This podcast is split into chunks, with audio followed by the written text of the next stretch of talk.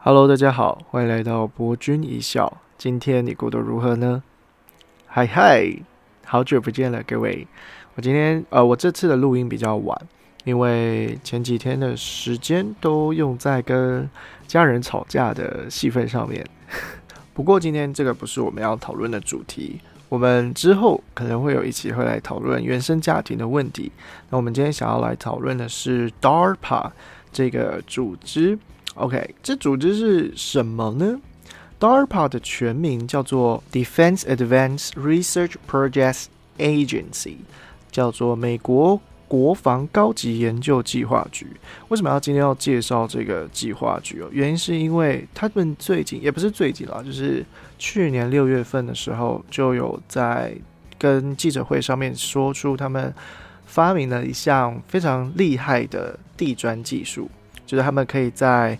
用最小量成本的机械方式下面做做出很完善的钻地洞的系统，而这些系统呢，它可以有助于整个城市相关的建设。呃，大部分其实美国这个发展计划局的所有的建设都是会先给军方，所以就会有一句话就是在讲说，很多的科技都会在军方里面会提早民间四十年到三十年左右。这些呢是在讲当时那个时期啦，不过现在应该不会到那么久。那美国国防高等计划局的故起源故事呢，是来自于一九五七年，苏联那时候第一次发射了卫星嘛，叫史普尼一，史普尼克一号。那那时候美国人就是被惊吓到了，因为那时候是在美冷美苏冷战。然后，自从呢太空竞赛开始之后，美国就是不断处心积虑的想要去赢过苏联的科技嘛。然而，居然被苏联一步抢先了，这是多等的何何大的如此的羞辱啊！对，就有点像是川普在讲的 “Make America Great Again”。所以呢，那时候的美国就掀起了一股，就是我一定要赢过苏联这件事情。故此呢，在一九五八年就成立了高等计划研究署，而这个研究署里面的发明出来的科技，世界目前都运用在了我们生活中的每一个角落。例如，网际网络就是他们发明的，半导体啊，PC 的作业系统，镭射器呢，全球定位系统 GPS 这个非常重要，以及语音辨识啊，啊，自动驾驶啊，智慧计算啊，机器人的技术，还有基因工程多个领域。都是 DARPA 他们这个这个研究室出来的，而且 DARPA 它里面的人也就只有两百多位的啊科学人员，然后一百多位的技术人员就可以，你看大概三百多位的人就发明了这么多东西耶，真的是非常非常的神奇的一个，可以说是天才的天才的聚集地吧，有点像麻省理工那样子，所以呢。美国的漫威，他就把 DARPA 设计成为了神盾局特工的原型，也就是用一个非常厉害的呃科学的科技跟科学的背，就是后力，然后去推动着整个剧情的需要。而 DARPA 呢，他们也在密切的合作于在在跟 SpaceX 合作。虽然这没有明说了，但是其实大家都看得出来，NASA 跟 DARPA 就是有很密切的关系。那他们之间呢，会应该就是会目前是去想说如何去太空的技术的采集，以及月球的基地计划跟火星的殖民计划之后到底会发生怎么样的进展，就我们未来再说喽。这就是本周的科学小报。今天我们想要来讲点神话故事，但这个神话故事不是指过去的神话故事，而是指未来的神话故事，也就是刘慈欣的《三体》。刘慈欣的《三体》，大家都知道，它其实主要是回答了费米悖论这个理论的基础。而费米悖论呢，先来简单介绍一下，它是费米科学家。在一九五零年代提出的一个假设，那个时候人们已经开始了进，就是在寻找太空外星生命、智慧生命的一个计划。但是找了好久之后，就发现到说，哎，为什么就是没有其他人，就是没有外星人来到地球，或者是呃太地球人在外星里面找不到任何高等智慧生物，类似于我们的这个现象。而费米悖论呢，它其实就在讲说，如果依照这个公式来说的话，在这个世界上一定会有上千万个至高等智慧型生物，就是以宇宙这么蓬勃发展的行星系跟恒星系统来说的话，一定会有这样的状况发生。那至于没有的原因，那就是就是一个问号的为什么没有？那这时候就有很多科学家再来做研究跟分析哈。之后出现了一个社会学家，他用于人类社会学的态的角度去解答了这个疑惑，叫做宇宙暗黑森林法则。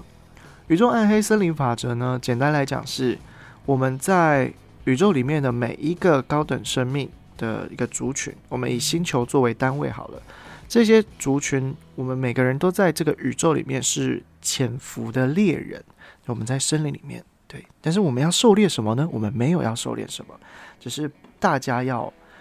非常小心的隐藏自己的踪迹，因为一旦你被了你被其他高等文明发现的话，那你们彼此就只有战争这条路。为什么呢？基于两个公公理，一个是猜疑链，另外一个是生存是文明的最重要的法则。OK。生存是文明最重要的法则，这件事情我们从自然界就可以看到了嘛，就是弱者淘汰，适者生存嘛。OK，但是什么是猜疑链？猜疑链呢？简单来讲，就是啊，我预判了你的预判，然后我预判了你预判的预判，这种这种概念。那反过来讲，就是我不知道对方是否对对我们友善，那我也不知道对方是否觉得我们对他友善。所以在我们都不知道对方是否友善的状态之下，那我们唯一能做的事情就是保护好自己。对，所以当大家都处于被动，或者是大家都处于主动的时候呢，那这个猜疑链就会让人们觉得，那干脆我们就不要发现任何高的文明，因为我们就根本不知道到底会发生什么事情。这是。人类社会学家就是能尽可能能所想到的，为什么这个宇宙里面并没有其他发现高等文明的迹象？为什么说这是神话呢？因为这距离我们还有好长远、好长远的时间，但是又感觉非常的接近，因为人类很有可能就会在这个世纪突破永生的密码。怎么会这么说呢？永生这件事情呢，从秦朝就有记载了嘛，所以以前的人就是想要吃到长生不老之药。那西方呢，就叫做什么金苹果，吃了之后就能长命百岁，或者是进入神的状态。这些故事都遗留了一个迹象，是人们想要尽可能的把生命延续下去。而我们现代医学确实做到了这点，就是以前人可能就大概三四十岁。就要死掉了，但是对我们来讲，现在三四十岁是人生的巅黄时期，所以等到七八十岁、八九十岁，甚至现在有很多人动辄就是一百多岁才会死掉。人类的寿命不断的在延长，而以目前的科学家研究发现，人类至少可以活到一百二十岁到一百二十五岁。呃，对，冬天声音有一点沙哑，所以。如果听不习惯的，请见谅。OK，所以这样的年纪其实来说的话，等于超过了一个世纪嘛。而人类想要达到的是甚至更久远，可能两倍、三倍。那要达到这些目的的话，就需要一些技术点的突破。这些技术点的突破叫做技术起点，也就是宇宙大爆炸那个起点一样的东西。人类其实发生过蛮多次的技术起点的。从旧石器时代到新石新石器时代，从新石器时代开始，为什么这这么难念？新石器时代进入到了冶金时代，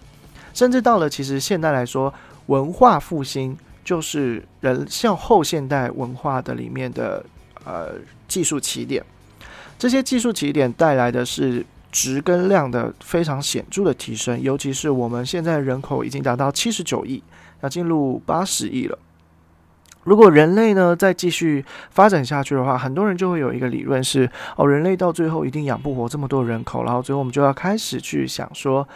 要放弃人，要要任由人们去死掉吗？或者是要想出什么办法去殖民外太空吗之类的？最有可能的两个想法呢，是发展出多面技术和克隆人技术，就是复制人技术。对，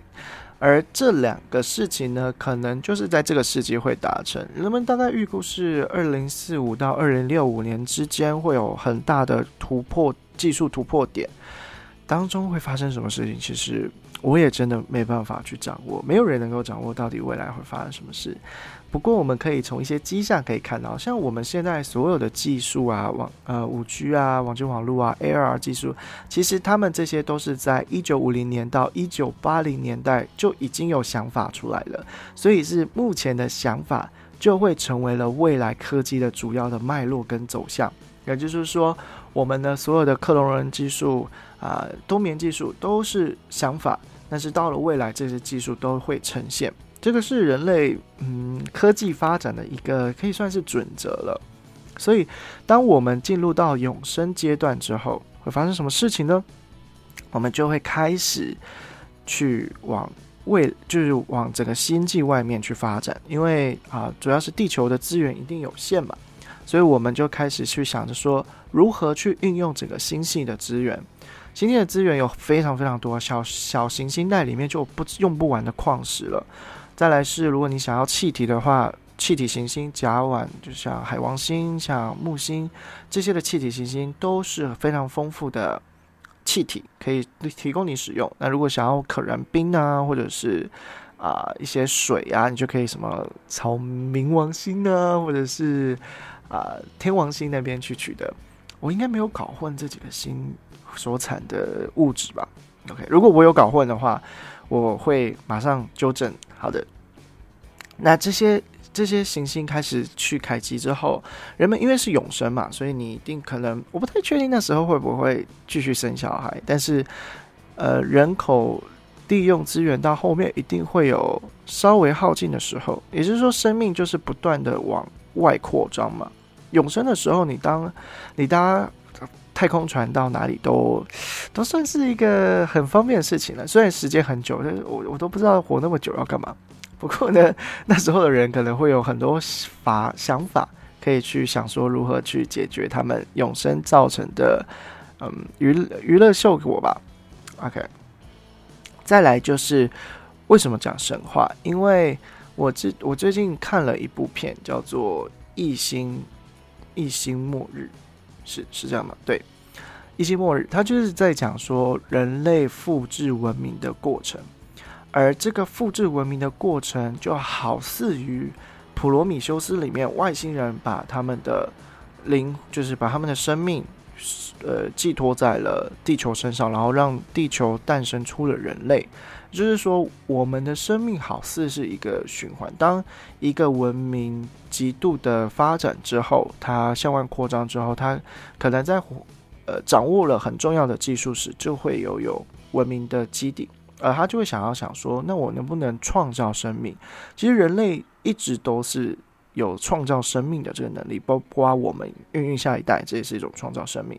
出现了机器人，它也算是一种生命。如果你要广义的去定义的话，那像是创造 AI，那也就是更像人类的生命体了。所以就会有一种遐想是，会不会就像神话里面说的一样，女娲造人，而西方的是呃上帝用泥土造人一样的故事？或许我们人类的诞生就跟我们人类的未来是一个循环，是人类诞生了人类呢，还是？外星人诞生了人类，然后人类又诞生了下一批外星人呢？我们我们不知道，但是这是一个很好的思考方式。是神话故事往往都会是现代，不管是娱乐文化，甚至是我们科技的思维里面的一个借鉴。而这些神话呢，反过来讲，我们在讲未来的神话，就是科幻故事。我很喜欢看科幻小说。因为它里面就会科幻科幻小说家，他跟一般小说家不太一样的是，一般的小说家是从现有的资料去往往前推，又把过过去的故事再翻转一下。但是科幻小说家他们是以现有的资料往未来去想象，像是《星际争霸战》呃呃《星际大战》，其实这些都是从当时的一九五零年代人们对于太空冒险的想象去往后推的。例如说自动传送机啊，还有无线。就是手机，手机这个发明了，还有那种用光去做治疗的，这个我记得在德国那边有科学的研究。那科学的进展到目前如何，我需要再查一下。但是，就像是很多的很多的人在讲说，克隆技术就是把你的脑袋，他说他们说永生的方式有另人类可能达成的是，把我们脑袋里面所有的讯息激素、所有的记忆全部。呃，萃取出来，储存在硬碟里面，然后就像是探变那个剧情里面，Netflix 的一个印记，把你的所有的生命寄托在一个硬碟里面，而这个硬碟呢，会复制到了一个克隆人身上。那个克隆人不一定是跟你长得一模一样的人，而是它就是一个人类，就是一个躯体。你只是把你的的记忆跟所有的可以说意识吧。就是放在了那个人身上去操控那个身体而已，所以有可能在未来我们就有各式各样的长相，我们可能不是只有一个人，我们是好几个人。呃，你可能会想说，那这一定会遇到很多伦理呀跟道德的问题。对，没错。但是我不，呃，我自己啦，我个人是保持着到时的人类一定会能够有方法去解决这个伦理跟道德的问题。就像是我们以前没有这些。科就是手机啊，网网络平台这些东西的时候，我们也没有想象过说要设置网络应该有有一定的呃言语道德啊，或者是呃禁止去散播来散播谣言啊，这些这些守则，或是这些已经入法的法条，这些都是以前过去没有的，但是我们。进入到现在网络发非常蓬勃发展的年代的时候，就开始知道说，哦，我们需要注意什么，我们需要准备什么，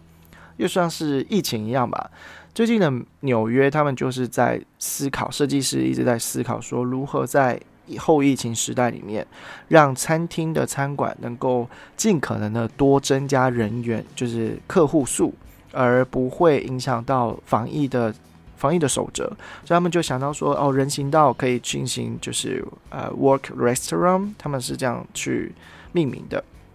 在人行道上面可以进行一些小摊贩的，就是有点像小摊贩的搭建。那其实大部分都是餐厅外面的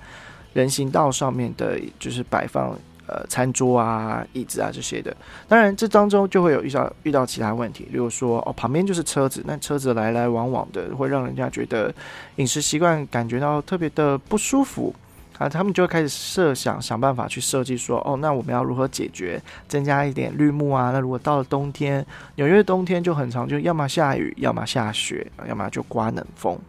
那如何在保暖的同时，防风啊抗雨的同时，又可以让客人感觉很舒适，又没有到防疫，就是又又不会违反防疫标准，就很严苛，非常严苛。但是为了大家都不要感染嘛，这是必须要的。所以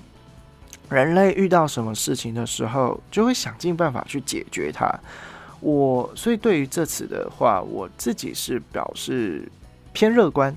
OK，这是我偏乐观的态度。当然，以悲观的来说的话，人类会最后把自己搞死的几率也蛮大的，就是